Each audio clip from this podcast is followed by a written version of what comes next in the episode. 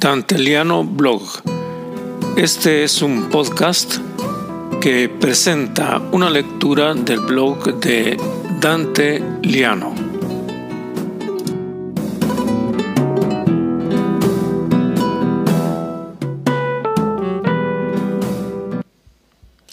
Soy Dante Liano y les presento el blog Un canto a la humanidad. Algunas novelas invitan a la lectura y una vez comenzadas, hipnotizan y seducen, de modo que el libro no se puede soltar. Hay tantas así, y la mayoría son obras maestras. Hay otras, en cambio, cuya intransigencia artística es muy alta y exigen del lector experiencia, preparación y un amor desmesurado constituyen un reto, un desafío, un pulso de tensión y astucia, hasta que llegado un cierto momento, o se tira la toalla o se conquista el supremo placer de la belleza contenido en el esfuerzo. Un mismo autor puede producir ambas situaciones. Retrato de un artista adolescente de Joyce encanta desde las primeras líneas. El Ulises, en cambio, y más aún el Finnegan's Wake, exigen concentración y deseo. Quizá todo dependa del afinamiento del alma del lector. Permítaseme robar esta imagen a Borges, otro autor exigente.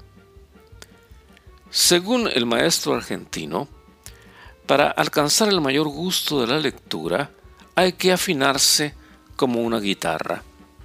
Mejor aún, así como nadie puede tocar un instrumento musical la primera vez que lo toma en sus manos, nadie puede saborear el íntimo placer de la belleza literaria sin haberse ejercitado. Como el aprendiz que comienza a rasguear una guitarra, poco a poco, día tras día, con disciplina y tesón, hasta que, con el tiempo, llega a dominar el instrumento. Así el lector lima y purifica su alma, subiendo grado por grado los escalones del gusto, hasta poder enfrentar obras que en otro tiempo le parecían arduas. Nadie, o casi nadie, comienza sus lecturas con la Ilíada o la Odisea. Todos tenemos la misma experiencia. Se comienza con las historietas cómicas de los periódicos. En España, tebeos. Se prosigue con novelitas de aventuras. Se llega a Dumas, a Salgari, y luego se pasa a Dostoyevsky y a las novelas de los jóvenes contemporáneos. Un Quijote, una Madame Bovary, una pastoral americana, hay que ganárselo, como la satisfacción fatigosa de quien escala una montaña y cuando llega a la cima contempla, sin aliento, la maravilla del amplio panorama.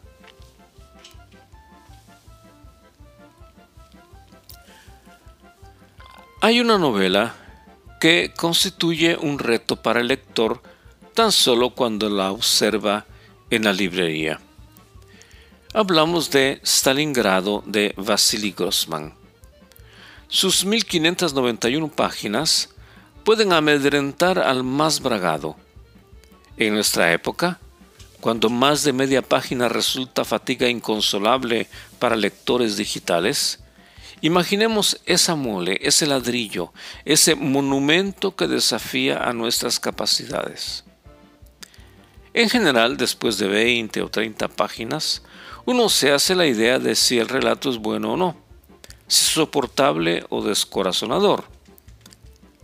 Stalingrado necesita 500 páginas para darse cuenta de que uno está delante de una obra maestra, cuya lectura deviene vicio, dependencia, droga. Grossman construye un mundo paralelo al del lector que a un cierto punto se traslada con la máquina del tiempo a los acontecimientos narrados y vive otra vida que le habla de esta vida que todos compartimos.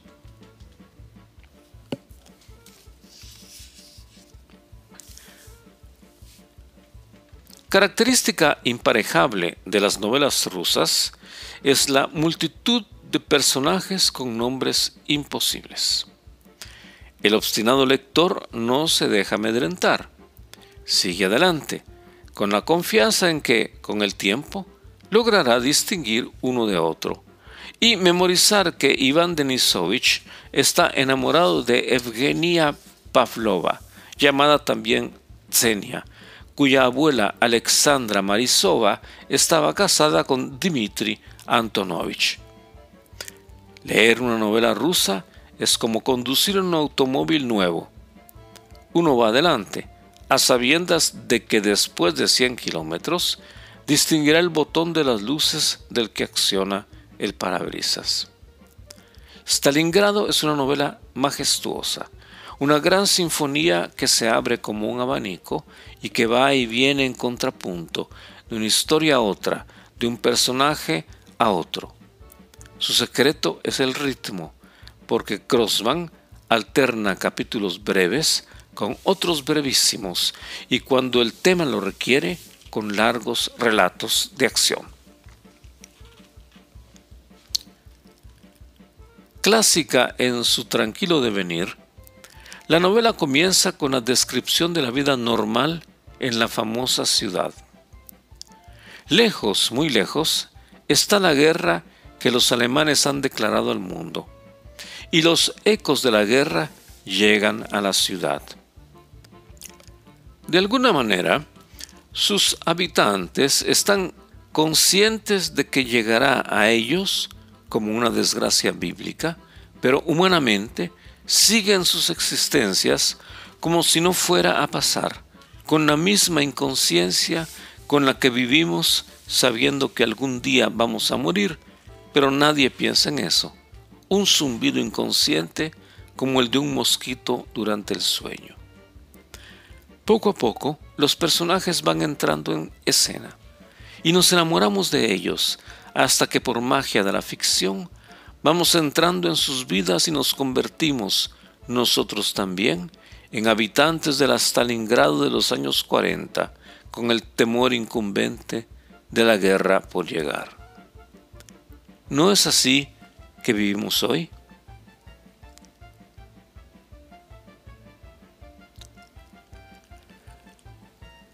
Como en música, en la que el motivo dominante va creciendo y contrapunteándose con otros hasta llegar al clímax en su parte central. Así Stalingrado nos va conduciendo hasta el momento terrible de la llegada de los nazis a las puertas de la ciudad. Las impresionantes páginas del bombardeo contra los civiles, con la gente que huye como puede, en barcazas por el Volga, o amasándose en los refugios antiaéreos están escritas con la maestría de un narrador puntual, casi impasible delante de la tragedia de los seres humanos. Quizá ese sea el centro de cualquier novela clásica, y en particular de Stalingrado.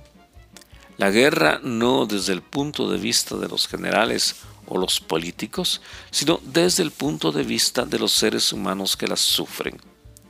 Todo su absurdo y desatino. Sus reflexiones, expresadas por los personajes o por la voz narrativa, las aventuras de pequeños amores sin pretensiones épicas, las ambiciones, las cobardías, los heroísmos inconscientes, la devastación producida por el infierno terrenal de cualquier conflicto, allí están. Y está también marcada y casi silenciosa la fe en la humanidad, que resiste, combate y se levanta contra el horror del fascismo y de la muerte. La lectura de Stalingrado va más allá de la extraordinaria experiencia estética de la belleza. Constituye un canto a la humanidad.